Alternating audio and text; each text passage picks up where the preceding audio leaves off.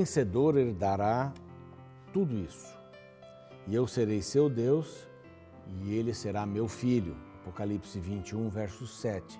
A gente está lendo aí o Apocalipse já há alguns dias para a introdução do programa e você, se você não se lembra, dá uma olhadinha lá, mas nós vimos os versos 6 e outros, né? Eu sou o princípio, o fim, eu vou dar gratuitamente da, da fonte da água da vida, eu vou fazer novas todas as coisas. E aqui o verso 7 diz: O vencedor ele dará tudo isso. E eu serei seu Deus, ele será meu filho. que mais eu preciso na vida? Não é? Essa é a palavra de Deus. E este é o programa Reavivados por Sua Palavra, aqui da TV Novo Tempo, e a gente está todos os dias, às seis da manhã.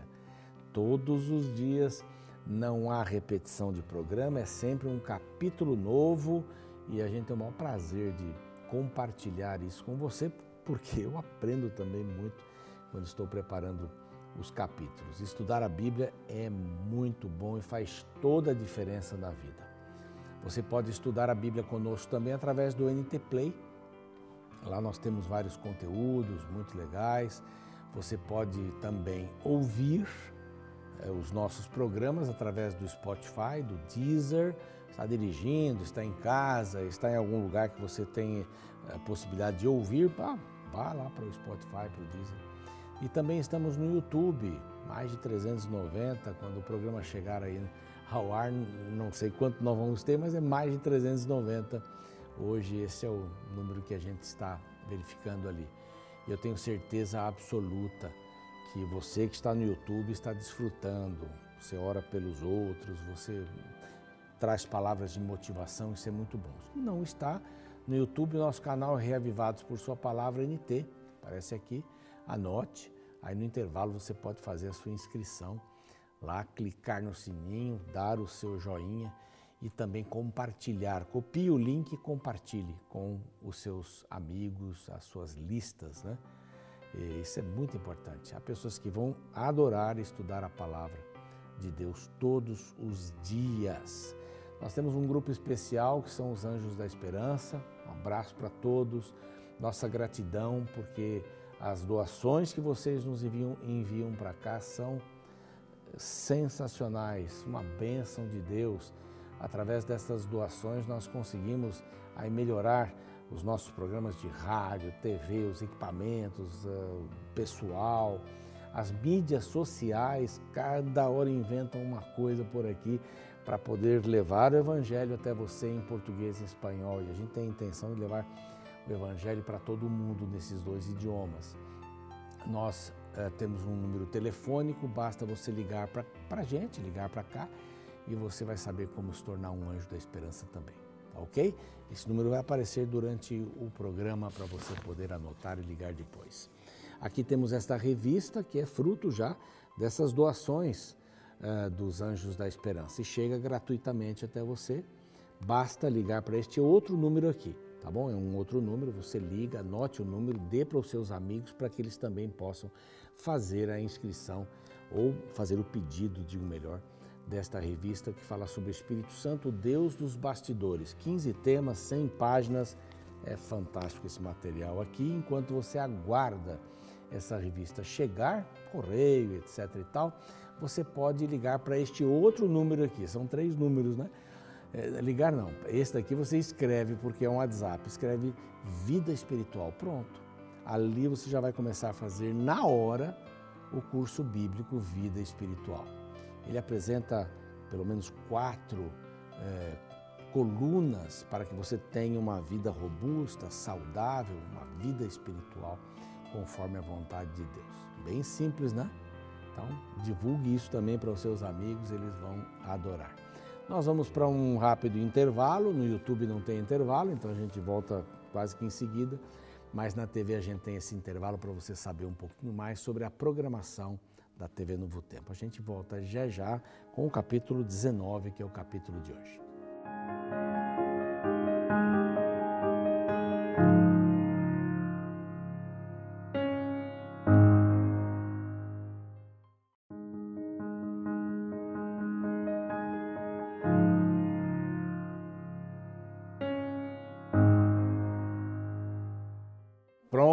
Já estamos de volta aqui com o programa Reavivados por Sua Palavra aqui da TV Novo Tempo. Que alegria poder contar com a sua audiência. É muito importante estudarmos juntos este programa, este, este capítulo de hoje, estudarmos juntos a Bíblia Sagrada, tá bom? Então vamos lá. Capítulo 19 vai falar sobre as cidades de refúgio, nós já falamos isso em Números, quando estudamos Números, no capítulo 35. Vamos falar sobre as três cidades que já tinham sido escolhidas.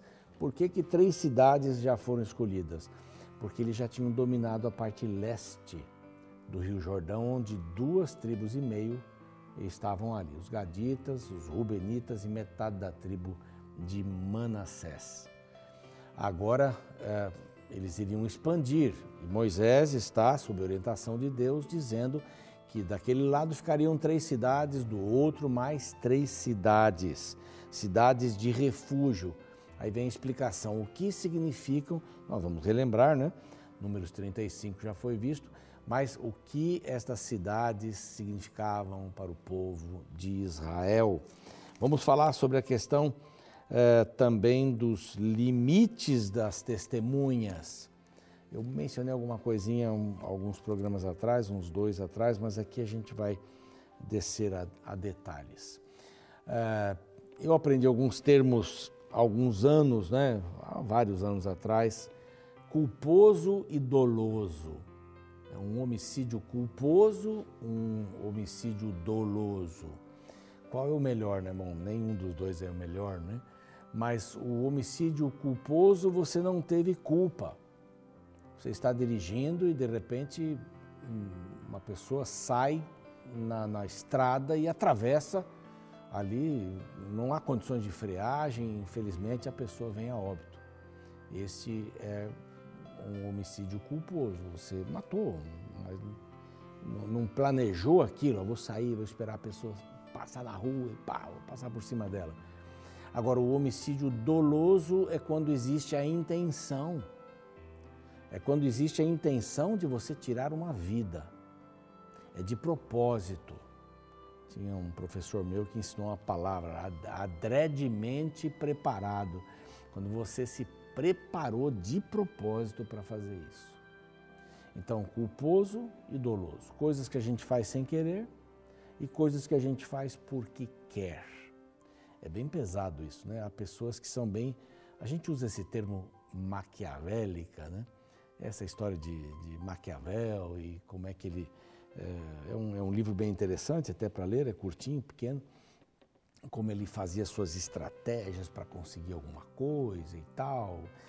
Então a gente usa esse termo, né? Isso é maquiavélico, né? Você preparou, você forjou, você criou a situação e há pessoas que são muito boas nisso, que enganam, não é? As outras, que fazem uh, das outras um, o seu chinelo, o seu chão para pisarem em cima. Então é doloso doloroso pode até vir de dor, né? Você causa dor aí nas pessoas. Então Deus vai falar um pouquinho sobre isso, porque a, as cidades de refúgio tinham um propósito muito especial. Vamos só dar uma olhadinha ali. Três cidades separarás no meio da terra que o Senhor vai dar para você, as cidades. É? Justiça na terra. Falou ali já atrás sobre é, sobre o juiz, né, sobre os levitas e os sacerdotes julgando juntamente com o juiz casos difíceis, né, que o juiz deveria ser alguém que prezasse pela justiça, que ele não fizesse acepção de pessoas, que ele não fosse subornado e tal. Você vê que os temas eles são recorrentes e voltam, são vários conselhos que Moisés vai dando nesse seu segundo sermão. E aqui ele diz assim: três cidades. Por quê? Porque três já estavam separadas.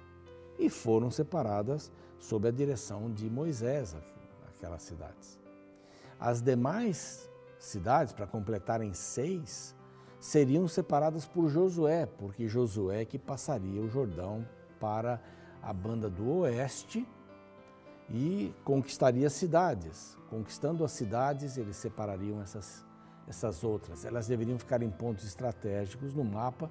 Nós não temos aqui o mapa para olhar, mas você pode dar uma olhadinha cidades de refúgio, lá no Google, você vai ver o mapa, elas estão bem divididas, muito bem divididas. Há alguns comentaristas que dizem que havia placas em todas as encruzilhadas possíveis para que a pessoa soubesse facilmente. Essas cidades eram de fácil acesso, cidades de refúgio de fácil acesso. Agora, o que é que elas proporcionavam? Vamos relembrar isso aí, não é? é eram homicídios culposos, eram mortes involuntárias. Até há um, há um, exemplo aqui no verso 5, né? Você está lá cortando a lenha, pá, e a parte de ferro do machado sai, acerta uma pessoa e ela morre. Você não teve intenção de matá-la. Então, essas pessoas que não tinham o desejo de ferir alguém, e aqui tem uma coisa interessante, o verso 4, a quem não aborrecia antes, não havia uma perseguição àquela pessoa. Às vezes alguém que eu nem conhecia, ou alguém conhecido que estava ali perto de mim e sem querer alguma coisa eu cortei uma árvore sem querer, ela caiu e o indivíduo estava passando ali. Eu não tive a intenção de matá-lo. A cidade de refúgio era para esse tipo de homicídio involuntário. Né? Ou você pode chamar de culposo, sem querer, sem querer.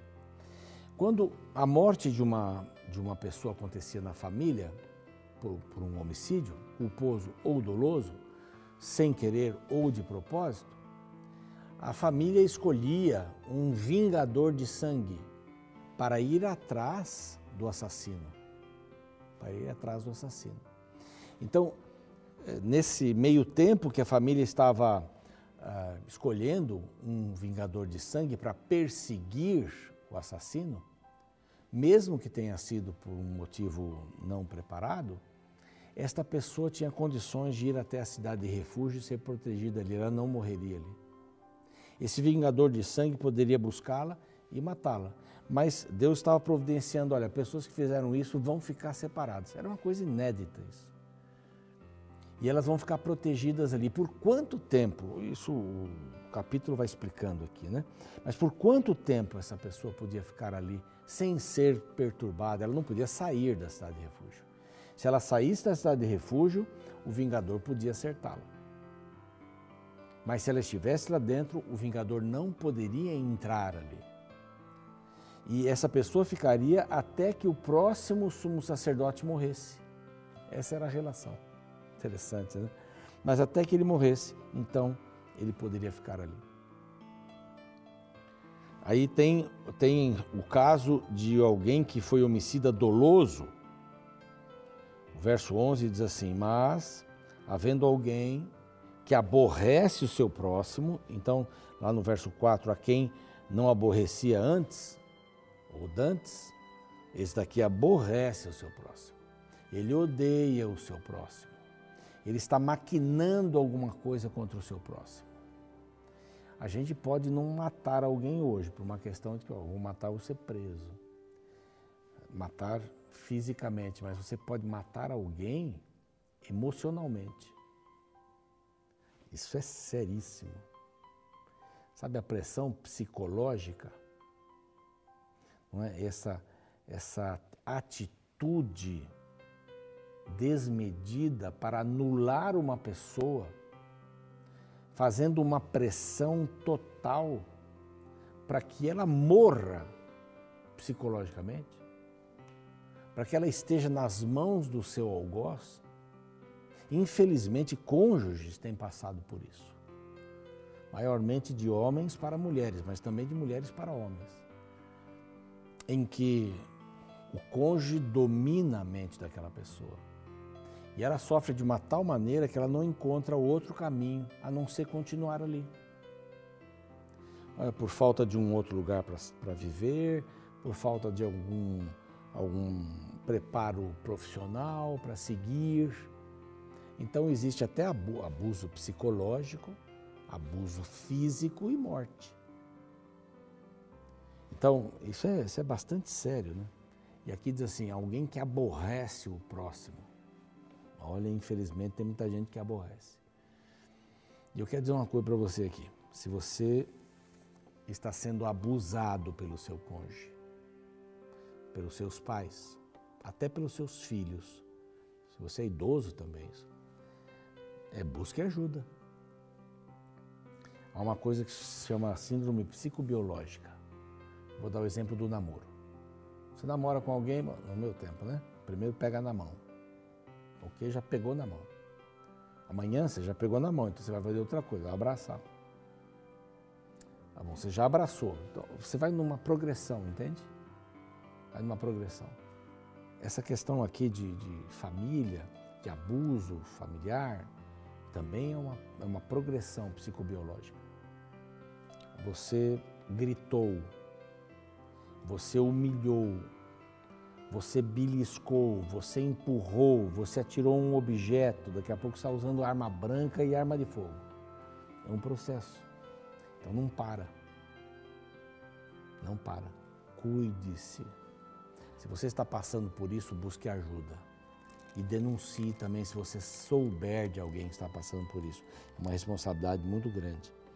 Bom, se esse que aborrece armou uma cilada, feriu com um golpe mortal, verso 11, né, os anciãos da sua cidade enviarão e atirá-lo dali e a entregá-lo na mão do vingador de sangue.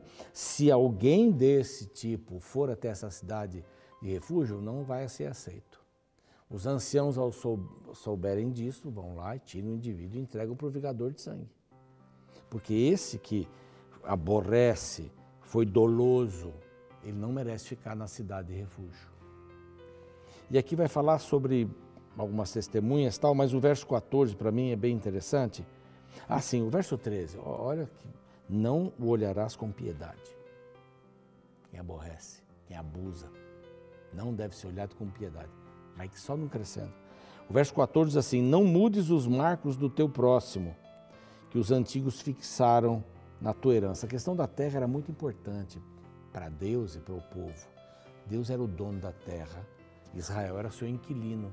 E ele distribuiu, isso aqui é de vocês, daquela tribo, daquilo, distribuam aí dentro entre vocês, também com equidade, com responsabilidade, etc. Então não mudem os marcos, não mudem, porque de 50 em 50 anos essa terra volta para o seu dono original. Não mude os marcos, não mude as regras, não pegue o que não é seu. É bem claro isso, né? fez o imposto de renda, acabou esse ano, né? Mas fez o imposto de renda, não pegue o que não é seu. É complicado isso, né? Bom, aí vai falar sobre a testemunha e termina sobre isso. É a mentira, testemunha mentirosa. Testemunha mentirosa é aquela que, que vai dizer, não, ele, ele roubou, ele fez, ele, ele foi um indivíduo mau e tal, etc. Uma testemunha, não, mandurinha não vai fazer verão, é aqui. Tem que ter mais de uma testemunha, duas ou três. E se a testemunha for falsa, ai dela, porque isso vai lhe custar a vida. A mentira é uma coisa que não era tolerada. Verso 21 diz assim: Não olhes com piedade. Vida por vida, olho por olho, dente por dente, mão por mão, pé por pé. Alguns chamam isso de a lei de talião, né? olho por olho. Aí Jesus vai falar alguma coisa para mudar um pouco isso lá no futuro. Mas a testemunha falsa. Então, temos que nos precaver. E o povo de Israel confiava muito nisso. Duas, três testemunhas. Visões diferentes para um, para um mesmo caso. Porque é muito fácil, né? Eu estava na estrada, alguém, a polícia me parou. E disse assim, por que, que vocês me pararam? É porque um caminhão disse que o senhor estava zanzando na estrada. Eu não, não estava fazendo isso. Não estava, eu não bebo. Aí fizeram lá o bafômetro, tudo. Eu não bebo. Aí falei, tá bom, desculpe e tal, etc. Fui embora. Uma pessoa pode mudar. E até perguntei, mas uma pessoa falou isso? Quer dizer que agora. Que coisa é essa? Não, mas a gente tem que parar. Eu falei, não, eu entendo, tudo bem. Mas uma testemunha só para Israel não valia. Uma testemunha. Mentira não era tolerada e era punida com a morte. É, coisas bem interessantes nós vimos hoje, que possamos ter complacência, amor, misericórdia, que se soubermos de algum caso de abuso, Se estivermos sendo abusados ou abusadas, nós devemos denunciar. Isso daí não é uma coisa boa. Né? Alguém, como diz aqui, que aborrece o seu próximo, arma ciladas. É complicado isso, né? Mas Deus tem aqui vários conselhos para nós hoje. Vamos orar. Pai querido, pedimos a tua bênção para entendermos melhor este assunto. Para entendermos melhor que nós não podemos abusar de ninguém. Nós vamos cometer erros e vamos fazer coisas sem querer, mas, Senhor, que jamais façamos alguma coisa preparada, alguma coisa planejada, alguma armadilha, algo que possa prejudicar o nosso próximo para termos algum benefício. Também não usemos de mentira para nada, Senhor, ao testemunhar ou na vida. Dá-nos esta bênção para vivermos e sermos Jesus para as pessoas, em nome dele. Amém. O programa segue, a gente fica por aqui. Espero você amanhã com o capítulo 20, hein? Até lá. Você acha que existe pecadinho e pecadão? Ou seja, você acha que existem pecados mais graves que outros? Sabia que a Bíblia mostra que sim? Embora todo pecado seja ofensivo a Deus, existem pecados com consequências maiores motivados por sentimentos mais negativos. Este princípio pode ser visto no capítulo 19 do livro de Deuteronômio. Nesta sessão, Moisés apresenta novamente a necessidade das cidades-refúgios, nas quais indivíduos que haviam cometido algum crime por acidente poderiam se abrigar. Veja um exemplo de tal tipo de pecado descrito a partir do verso 4. Este é o caso tocante ao homicida que nela se acolher para que viva, aquele que sem querer feria seu próximo a quem não aborrecia dantes. Assim, aquele que entrar com seu próximo no bosque para cortar lenha e manejando com impulso o machado para cortar a árvore, o ferro saltar do cabo e atingir o seu próximo, e este morrer, o tal se acolherá em uma destas cidades e viverá. Este texto bíblico nos lembra que, aos olhos de Deus, pecados cometidos por acidente e que não foram motivados pelo desejo de matar são menos agressivos do que aqueles feitos de forma intencional tanto que no tribunal divino, o pecador que errou sem o desejo de errar tinha um lugar de refúgio para se proteger enquanto seu caso era julgado. Isso mostra que os pecados têm graus diferentes de ofensividade perante Deus. Da mesma forma, cada pecado tem consequências em graus diferentes também. No livro O Grande Conflito, escrito por Ellen White, a escritora comenta a cena da destruição final, Segundo ela, o fogo consumidor punirá cada um de acordo com a gravidade de seus pecados. Veja uma parte do último capítulo que diz: Alguns são destruídos em um momento, enquanto outros sofrem muitos dias. Todos são punidos segundo as suas ações. Tendo sido os pecados dos justos transferidos para Satanás, tem ele de sofrer não somente pela sua própria rebelião, mas por todos os pecados que fez o povo de Deus cometer. Seu castigo deve ser muito maior do que o daqueles a quem enganou. Perceba como que o pecado não é algo simples com que devamos brincar. Cada erro traz consequências com graus e tamanhos diferentes, tanto para a nossa vida presente quanto para a eternidade. Por isso, não caia na ilusão de achar que você pode mergulhar no mar da ilusão do mal e sair sem se sujar. Mesmo que seja aparentemente um pecadinho, lembre-se que ele pode ser a ponta de entrada para pecadões. Então, a melhor resposta é sempre dizer não para os convites do mal.